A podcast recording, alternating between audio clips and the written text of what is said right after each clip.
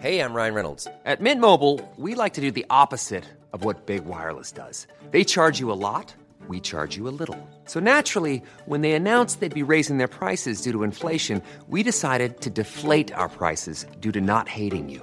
That's right. We're cutting the price of Mint Unlimited from $30 a month to just $15 a month. Give it a try at mintmobile.com slash switch. $45 upfront for three months plus taxes and fees. Promo rate for new customers for limited time. Unlimited more than 40 gigabytes per month. Slows. Full terms at mintmobile.com.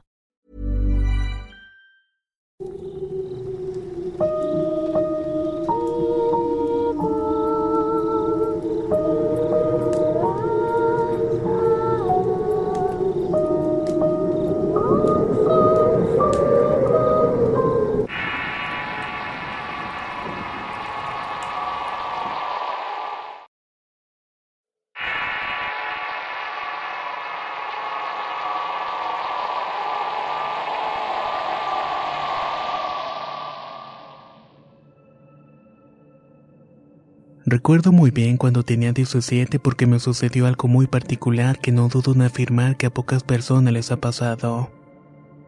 Voy a comenzar mi relato comentando que mi familia es del campo, de un pueblo en República Dominicana que se le reconoce como uno de los más enigmáticos de todo el país. En diciembre, cuando tenía cuatro años, falleció mi bisabuelo. Desde esa época todos los años mi familia acostumbraba a celebrar su cumpleaños a la nueva vida cada mes de diciembre. Debo reconocer que por tener tan corta edad cuando falleció yo no recuerdo nada de él. Ni su rostro, ni su voz y no tengo ni siquiera un vago recuerdo ni el que él aparezca. Así que puedo decir que no le conocí.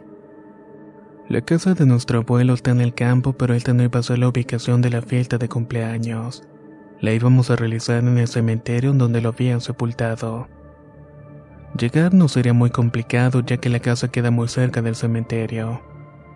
Prácticamente podíamos llegar caminando. De hecho, estaba tan cerca de la casa que hasta se podía ver de dónde estábamos todos los familiares haciendo la fiesta. Para continuar con la celebración, nuestro tío mayor nos dice a mis primos y a mí que lo acompañáramos al monte para buscar algunas cosas y continuar con la fiesta. Lo ayudamos a preparar varias cosas para llevar al cementerio, entre ellas una bandeja llena de dulces, nueces, palomitas de maíz y otras cosas para comer. De inmediato salimos a la fiesta para continuar con la celebración. Al llegar estábamos hablando los mayores mientras que los jóvenes varones de mi edad nos situaron en una posición donde todos nos quedamos en línea. Estábamos ordenados desde el más alto de los adolescentes hasta el más bajo de los niños todos mirando al frente de los adultos y yo estaba situado casi al medio de todos ellos. Cerré mis ojos, lo restregué un poco y miré hacia donde estaban los adultos. Luego volví a mirar hacia la tumba donde había un hombre vestido de blanco para saber si seguía allí o era un producto de mi imaginación. La figura nos encontraba en el mismo lugar y ahora estaba mucho más cerca de nosotros. Cada vez que volteaba a mirar a los adultos y regresar mi mirada, la figura se acercaba cada vez más y más. Aunque la figura no me producía temor alguno, recordé que desde pequeño mi abuela nos decía que cuando por las noches viéramos algo extraño, no lo debíamos decir en ese momento.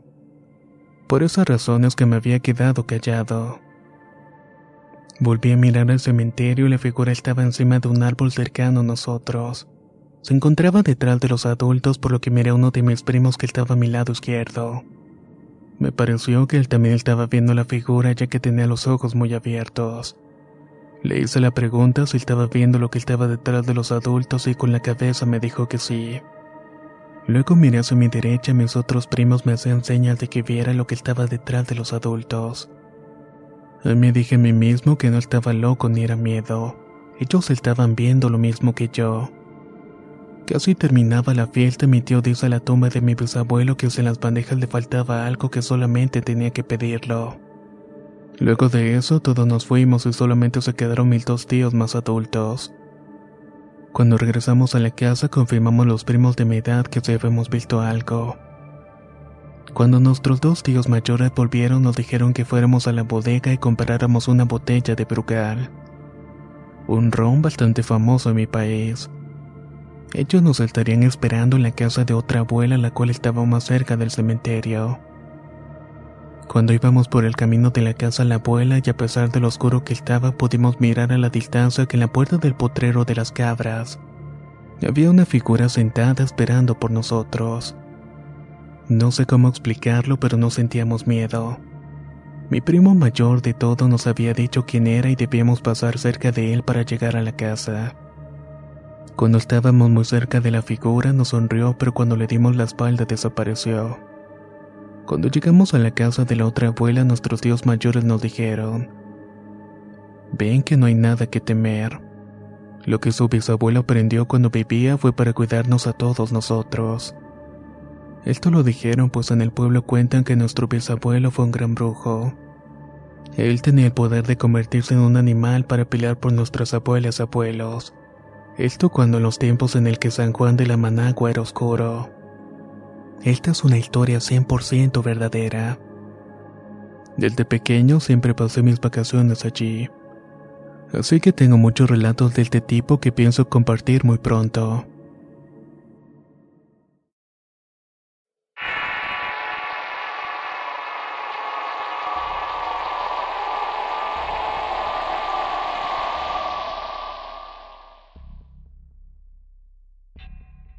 Mi nombre es Sara Castro y soy de Gotera, El Salvador. Esta es mi historia y la voy a contar tal como me la contó mi abuela y data cuando ella era joven. Y vivía en un caserío llamado Gotera. Esta era una zona rural por lo cual las casas estaban construidas en plena montaña. Todas estaban muy distanciadas unas de otras. La casa de mi abuela estaba ubicada algo cerca de un río. Como era un lugar muy solitario, siempre se escuchaban muchas cosas. En una oportunidad, casi siempre como a las 12 de la noche, podía escuchar como si estuvieran lavando unos platos. Luego podía escuchar el sonido como de alguien que estuviera aventando fuertemente contra unas piedras los platos. Eso era extraño, pero las risas macabras que se escuchaban después eran aterradoras. Muchos decían que era una mujer que se aparecía lavando trastes a las 12 de la noche, que cualquier persona que pasara por allí en ese momento la podía ver pero que al regresar a la casa se podía volver loco. Cuando mi abuela acababa de dar luz a mi madre, mi abuelo tuvo que viajar para otro pueblo durante algunos días. La fecha en la que partió fue el 31 de octubre. Mi abuela acostumbraba a dormir en la hamaca con su bebé. Por lo que ese 31 de octubre, cuando mi abuelo se fue, se acostó a dormir como siempre lo hacía. Solamente que esa noche sucedió algo diferente. Serían como las tres de la madrugada cuando sintió que una mano llena de vellos quiso quitarle a mi abuela su recién nacida. Ella en su mente estaba rezándole pidiendo a Dios que esa cosa que estaba allí tratando de robarle a su bebé se fuera. Y aunque no podía moverse, algo impedía que sus brazos se separaran. Solo sentía como si jalaran fuertemente de la hamaca a la niña tomándola por sus pies. Ya a las cuatro de la mañana se escuchó el primer canto de un gallo y de inmediato lo que se tratara de llevarse a mi madre desapareció. Es por esto que algunos dicen que los espíritus del mal se alejan cuando cantan los gallos.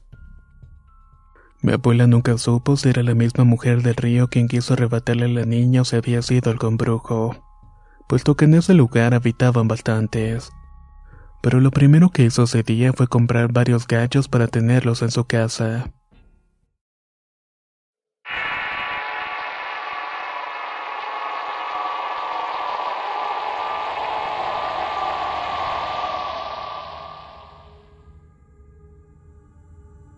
Hasta que cumplí mis 12 años viví en Querétaro, pero cada fin de semana íbamos al rancho donde vivía mi abuelita. Este quedaba más o menos a una hora de distancia de Querétaro. Es un rancho en un caserío muy poco poblado y es un lugar muy solitario pues no tiene muchas casas cercanas. Está ubicado en un sitio donde hay muchos cerros, barrancas y arroyos a todo su alrededor. Además, por ser una zona tan despoblada en esa época no había luz eléctrica. Como eran pocos los habitantes del lugar, casi todos nos conocíamos. Cada vez que visitábamos a mi abuela, yo acostumbraba jugar con los otros niños de la cancha de básquetbol que quedaba en una pequeña loma cercana. Precisamente en la parte de arriba de ellas. Cuando terminábamos de jugar, bajábamos a nuestras casas, hacíamos una focata. En una oportunidad hicimos lo mismo durante tres días seguidos. por lo cual yo llegaba a la casa muy tarde y apestando humo. Casi siempre volvía a la casa como eso de las 11 de la noche. Pero como el baño queda fuera de la casa me daba miedo irme a bañar solo a hora, ya que no se lograba ver nada y siempre había neblina. Realmente el lugar se veía muy tenebroso. Mi madre me mandaba a bañar, pero como ya comenté, yo no iba porque me daba mucho miedo. Así que luego me dijo que si no me quería bañar entonces que no llegara tan tarde. Y de lo contrario no iba a quedar a gusto hasta que no me dieran un buen susto. Entonces pasó un día y todo normal, pero el día siguiente de lo que mi madre me dijo me fue a bañar con miedo y bien enojado. Eran más o menos las 11.30 cuando me metí al baño con mi lámpara. Me quité la ropa y comencé a bañarme normalmente. Para esa época las calles de la zona eran de tierra, por lo que se puede decir que el terreno de mi abuelita estaba estacionada en la camioneta de uno de mis tíos. Mientras me estaba bañando podía ver por la ventana claramente hacia esa dirección.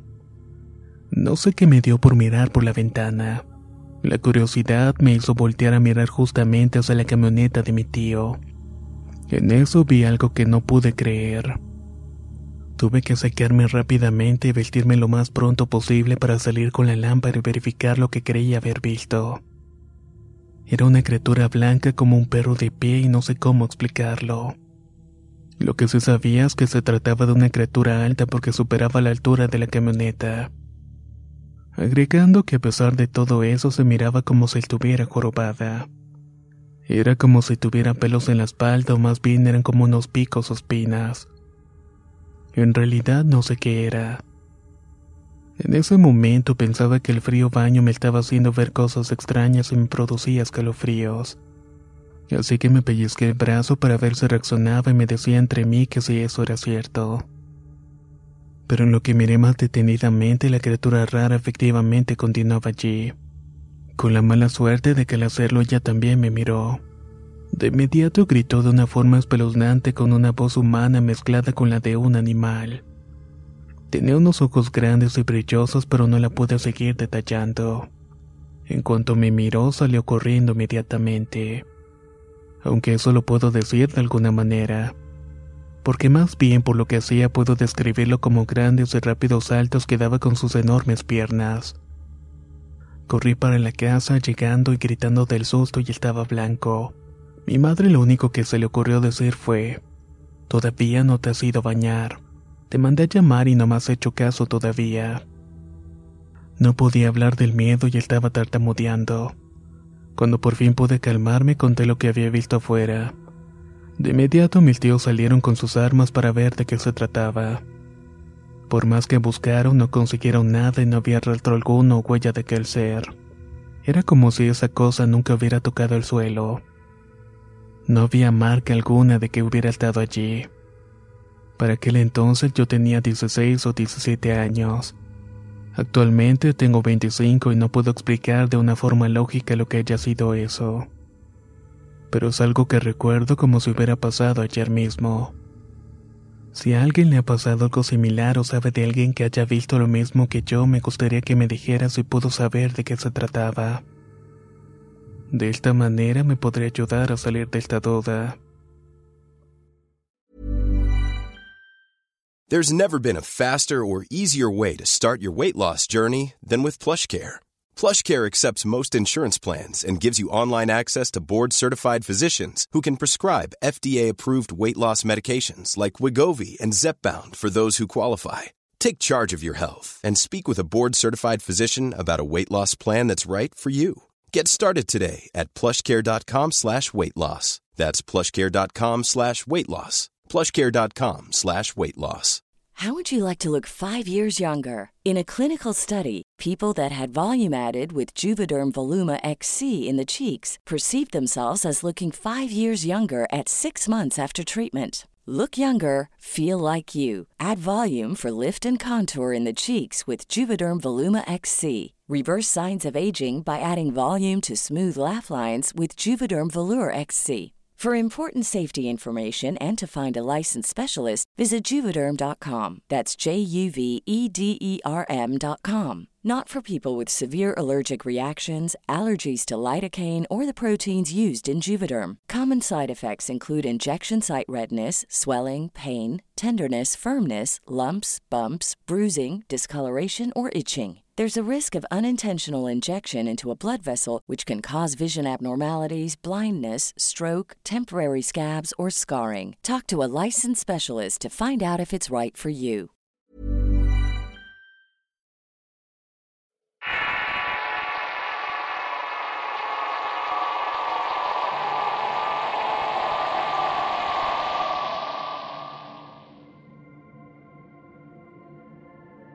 Esta historia trata de lo que le ocurrió a uno de mis tíos. Él fumaba desde que tenía 12 años, pero siempre había tenido una buena salud. Nunca se vio relacionado por alguna enfermedad relacionada con el hábito del tabaco. En una oportunidad falleció una señora vecina a su casa, pero en el pueblo en donde ellos vivían no había capilla para velaciones. Así que para velarla trasladaron el cadáver de la afinada señora a un pueblo vecino que quedaba como unos 12 kilómetros de distancia. Como mi tío no tenía carro, salió caminando hacia las afueras del pueblo y su intención no era llegar a pie al velorio, sino más bien llegar hasta el descanso donde acostumbraban a pararse cuando los familiares llevan en hombros al difunto. De allí se lo llevan al pueblo vecino en alguna camioneta. Cuando él pasó por allí tarde en la noche tuvo mucha suerte porque justamente en ese momento se paró una camioneta a su lado. En su interior se escuchó una voz que le dijo que se subiera y que lo iban a llevar. Él al ver a las personas completamente vestidas de color negro pensó que eran familiares de la vecina y que iban al velorio. Él se subió a la camioneta y luego se dio cuenta que en los asientos de atrás iban dos señoras también vestidas de negro. Tenían sus cabezas tapadas con un velo también de color negro y ambas estaban mirando hacia abajo. Pero nunca pudo apreciar bien las caras. Cuando vio al chofer le causó una gran extrañeza al ver que este era un enano que iba parado en el asiento. Pero al llegar a los pedales del auto se ayudaba con una especie de bastón. Apenas llegó al pueblo pidió que lo dejaran bajar de la camioneta. Lo dejaron muy cerca de la capilla, no sin antes decirle todos al unísono que pronto se verían nuevamente. Extrañado, mi tío comenzó a caminar a su destino, pero él recordó que nos había despedido. Cuando giró hacia donde estaba la camioneta para agradecer el aventón y despedirse, no pudo creer lo que estaba viendo. La camioneta efectivamente iba unos metros más adelante, solamente que estaba flotando por el aire al ras del suelo. Cuando llegó al funeral trató de buscarlos por todas partes, pero jamás los encontró. Y en el lugar tampoco sabía quién estaba buscando. Poco tiempo después él empezó a enfermar y tenía un mal desconocido. No podía hablar ya que por seña decía que tenía algo que le tapaba la garganta. Lo llevaron con varios doctores pero no sabían lo que tenía. Otros tanto le decían que era producto de haber fumado durante tanto tiempo. Aunque eso sí, no se les veía muy convencidos de la explicación. Por último decidieron llevar a mi tío con un brujo blanco y él te les dijo, las mujeres que usted vio en la parte de atrás de esa camioneta eran el diablo y la muerte. Es por eso que él había rebajado tanto de peso. Con el tiempo dejó de comer porque la comida no le pasaba por la garganta. Al final de sus días tampoco podía tomar agua. Antes de fallecer le pidió que lo velaran en su casa ya que estaba convencido que la camioneta y sus temibles ocupantes irían a buscarlo pronto. Cuando fue velado y cuando mis hermanos y yo pasamos a verlo por última vez, tenía a su lado unas personas que nadie de la familia conocía. Eran dos mujeres completamente vestidas de negro con un velo del mismo color que les cubría el rostro. Y estaban acompañadas de un enano vestido del mismo color.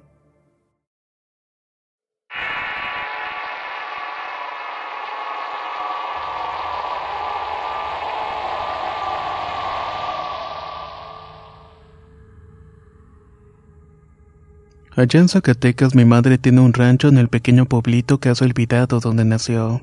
Casi podría decirse que es un caserío, pero tiene muy mala fama porque hay muchas brujas, por lo que siempre pasan y se ven cosas extrañas e inexplicables. Entre las tantas anécdotas de los habitantes voy a contar la que me pasó a mí hace como un año y medio cuando fui para allá. Siempre solemos ir en familia yo de visita en la época de vacaciones. Generalmente siempre nos acompañaba un tío que para aquel tiempo no estaba vivo, pero que lamentablemente hace unos pocos meses falleció de cirrosis hepática, producto de su afición por las bebidas alcohólicas. Siguiendo la costumbre de años, al llegar al pueblo fue a buscar a sus amigos y fue a beber con ellos. Ya llegada la noche, todos en la casa comenzaron a preocuparse ya que el pueblo se había vuelto un poco peligroso. Quizás por lo poco poblado del lugar y la distancia entre las casas unas de las otras, siempre separadas por monte, arbustos y árboles.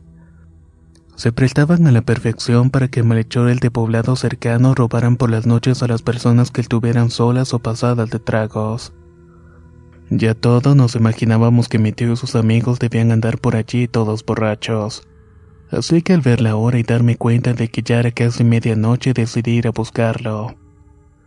Él solo no podría subir en ese estado la peligrosa loma llena de hierbas y espinas para llegar a la casa. Le avisé a mi familia que daría una vuelta para ver si de casualidad lo veía venir cerca. No quería alejarme mucho porque me asustaba un poco la situación de los ladrones. Pero pensé positivo y me dije qué me puede pasar. Así que me llené de valentía y salí a investigar un poco.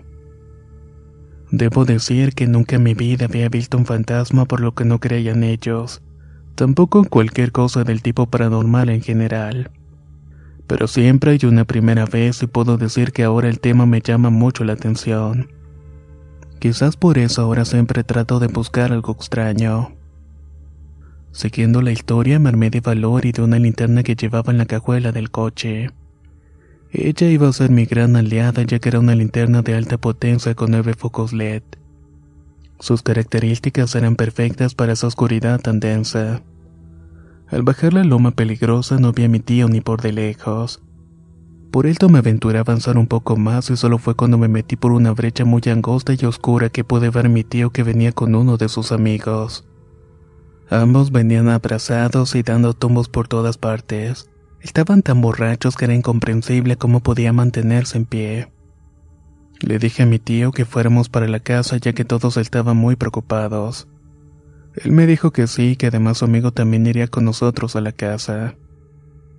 Así que a paso lento y seguro y cargando con dos borrachos tomamos camino de vuelta a la casa. Pero apenas al avanzar unos 500 metros su amigo nos dice que lo esperemos allí porque necesitaba ir a orinar. Nos detuvimos en un camino tenebroso por la cantidad de hierbas, arbustos y matorrales con enormes ramas y espinas que no nos dejaban ver nada. Como había una piedra muy grande en el suelo mientras su amigo venía, mi tío decidió sentarse allí por lo mareado que se sentía. Mientras tanto, yo me quedé de pie tratando de vigilar lo que sucedía a nuestro alrededor con miedo de que alguien saliera de entre el monte. Teníamos miedo de ser víctimas de un robo o otra cosa peor. Aún recuerdo que esa noche estaba haciendo mucho más frío del de costumbre, pero yo llevaba un suéter muy delgado así que el frío me traspasaba la ropa y estaba temblando. Pedía con ansias para mis adentros que el amigo de mi tío regresara lo más pronto posible para continuar con nuestro camino. Pasaron entre 10 o 15 minutos y yo ya estaba desesperado. No sabía si ir a buscarlo cuidar de mi tío dormido que no se cayera en la piedra o vigilar que no nos atacara con extraño cuando de repente mi preocupación se transformó en miedo.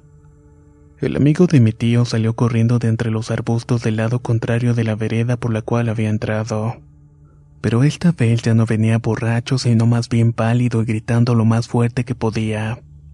Vámonos de aquí, vámonos inmediatamente de aquí. Los gritos desesperados de su amigo despertaron a mi tío que casi se cae de la piedra en la que estaba durmiendo. Mientras tanto, el amigo y yo cargábamos de mi tío cada uno por un lado. Tratábamos de correr para huir del sitio lo más rápido posible. Mientras escapaba de algo que no sabía qué era, el hombre contó que cuando estaba orinando sintió que lo estaban agarrando por la espalda. Luego se lo llevaron arrastrándose a la parte más oscura del monte. No supo qué era, pero había sido algo que caminaba en dos patas. Era muy alto y con mucha fuerza ya que sus pies apenas lograban tocar el suelo mientras lo iban arrastrando. Nunca pudo ver su cara pero sonaba como un animal. Él dijo que durante todo ese tiempo nos estaba gritando para que lo fuéramos a ayudar. Pero a pesar de que estábamos cerca no habíamos escuchado nada. Esa cosa se lo llevó arrastrando durante un largo trecho y juraba que se trataba del mismísimo diablo. Lo arrastró hasta que la camisa de donde lo estaba agarrando se rasgó y se rompió. Cuando el amigo de mi tío cayó al piso logró ponerse de pie pronto y corrió tan rápido como pudo, logrando escapar y llegar hasta donde nosotros estábamos. Yo creía que eran cosas de borracho, hasta que escuché unos tenebrosos alaridos a nuestras espaldas así como unos pasos que nos venían siguiendo. Hicimos todo nuestro esfuerzo por correr mucho más rápido, pero el peso de mi tío no ayudaba en nada. Al fin logramos llegar a la loma y entramos subimos a mi tío y ya dentro de la casa nos sentimos mucho más seguros. Fue ahí que me di cuenta que el amigo de mi tío no tenía la camisa y su espalda estaba completamente ensangrentada. Todos quedamos impactados y aunque no pude ver qué fue lo que atacó al amigo de mi tío, nos estuvo siguiendo esa noche. Yo sigo pensando que pudo haber sido el diablo.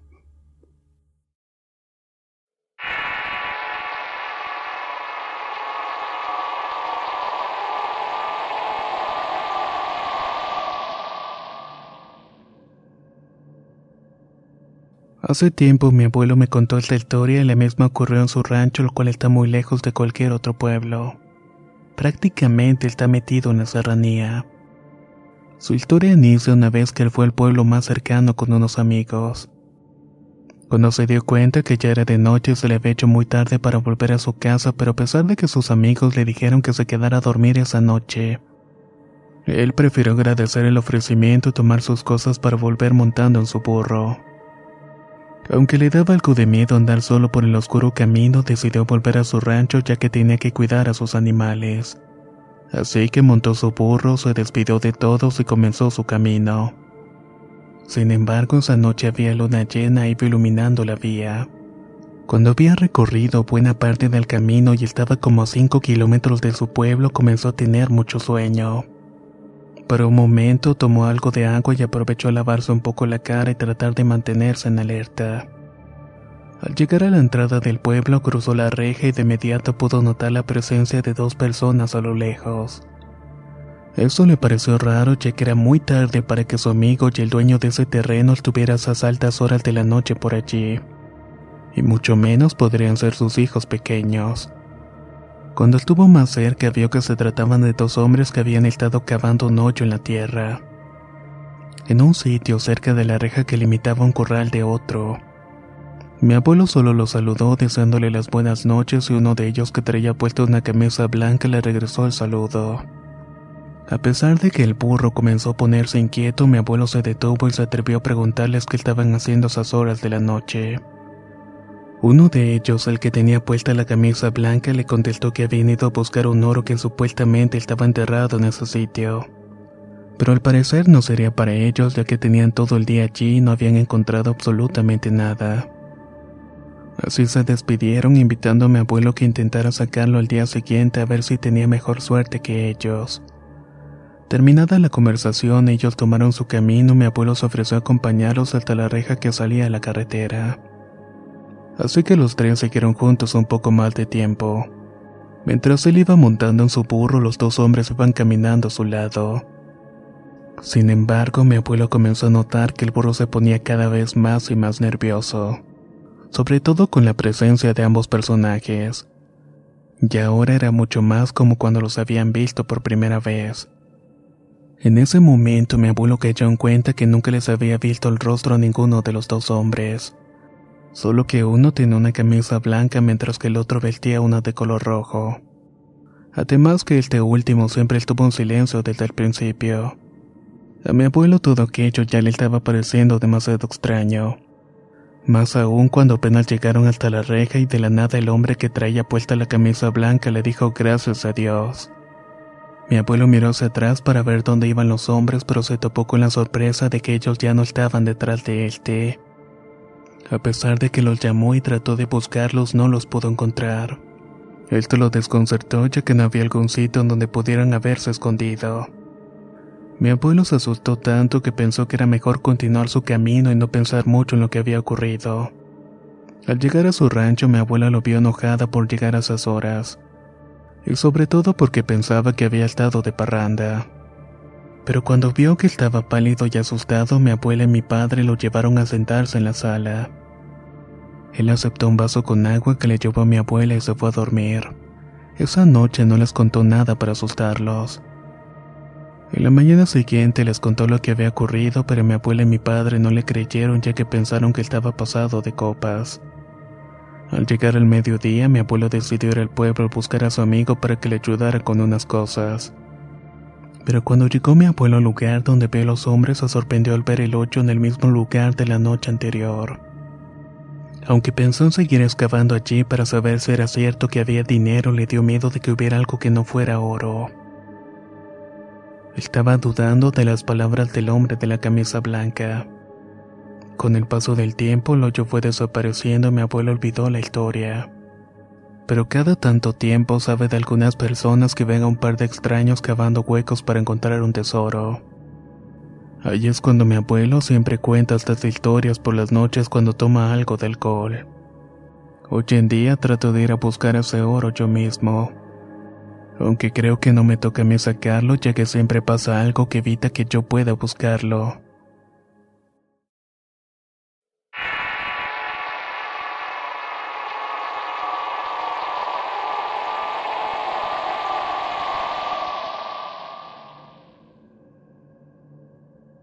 Esto es algo que recién me acaba de suceder. Pasó aproximadamente un mes atrás y para comenzar mi historia me gustaría decir que soy originario de Guanajuato. El día en que todo esto ocurrió era un día nublado. A pesar del clima, esa tarde decidí ensillar mi caballo para salir a cabalgar un rato con unos amigos. Pasamos varias horas cabalgando y bromeando cuando empezó a hacerse de noche. Ya estaba un poco tomado cuando quise ir a visitar a mi novia. Ella vive en un rancho no muy retirado del cual yo vivo. Me despedí de mis amigos y me fui a su casa montando mi caballo. Cuando llegué a verla, recién había entrado a su casa, comenzó a llover, aunque era algo que ya esperaba desde más temprano. Aunque nunca creí que la lluvia iba a ser tan fuerte. Por lo cual no pude regresar a mi casa a la hora que debía regresar. Así me tuve que quedar un rato más esperando que dejara de llover, pero la lluvia nada que se calmaba así que cuando paró un poco ya eran como las 12 de la noche.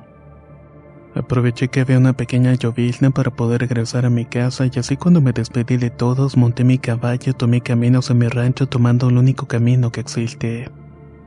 Pero que esas horas estaba solitario completamente oscuro. Lo único que se lograba ver a esa hora era gracias a la luz de la luna por lo que cuando estaba a la mitad del camino sentí que mi caballo había parado sus orejas como si hubiera visto algo un poco extraño. Me comencé a asustar un poco porque comenzó a detener su paso y de repente se detuvo por completo. No había nada en este mundo que lo hiciera seguir andándose delante. Volté a mi lado derecho y ahí fue cuando vi una figura humanoide muy extraña que venía caminando hacia mí. Yo de verdad nunca había visto nada similar a eso. El miedo que tenía se había convertido en terror puro.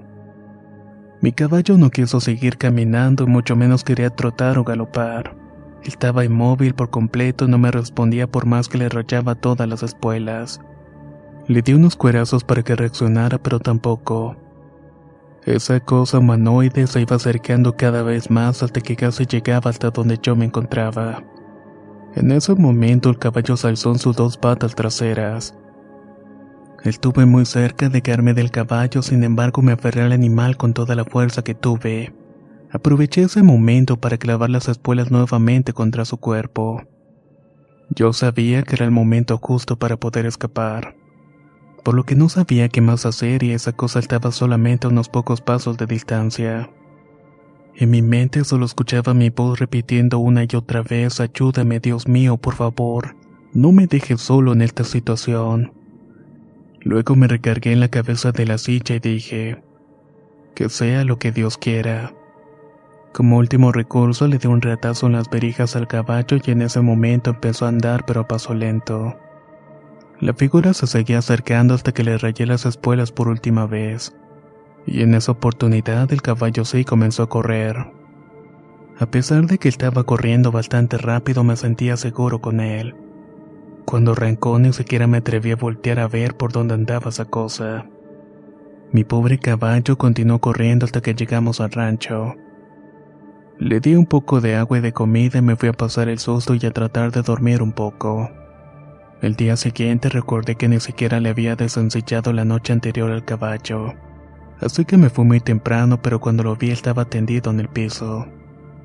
No sé si murió del gran esfuerzo que hizo o si se había muerto del miedo. Pero vaya que me había salvado la vida. Hoy en día no sé qué era esa cosa que vi tampoco que quería. Pero nunca más volví a pasar por ese camino a esas horas.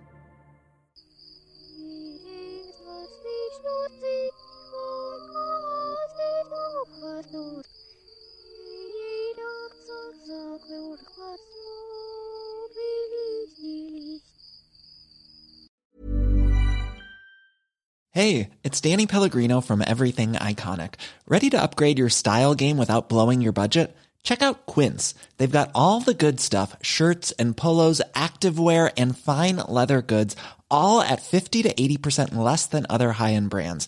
And the best part? They're all about safe, ethical, and responsible manufacturing.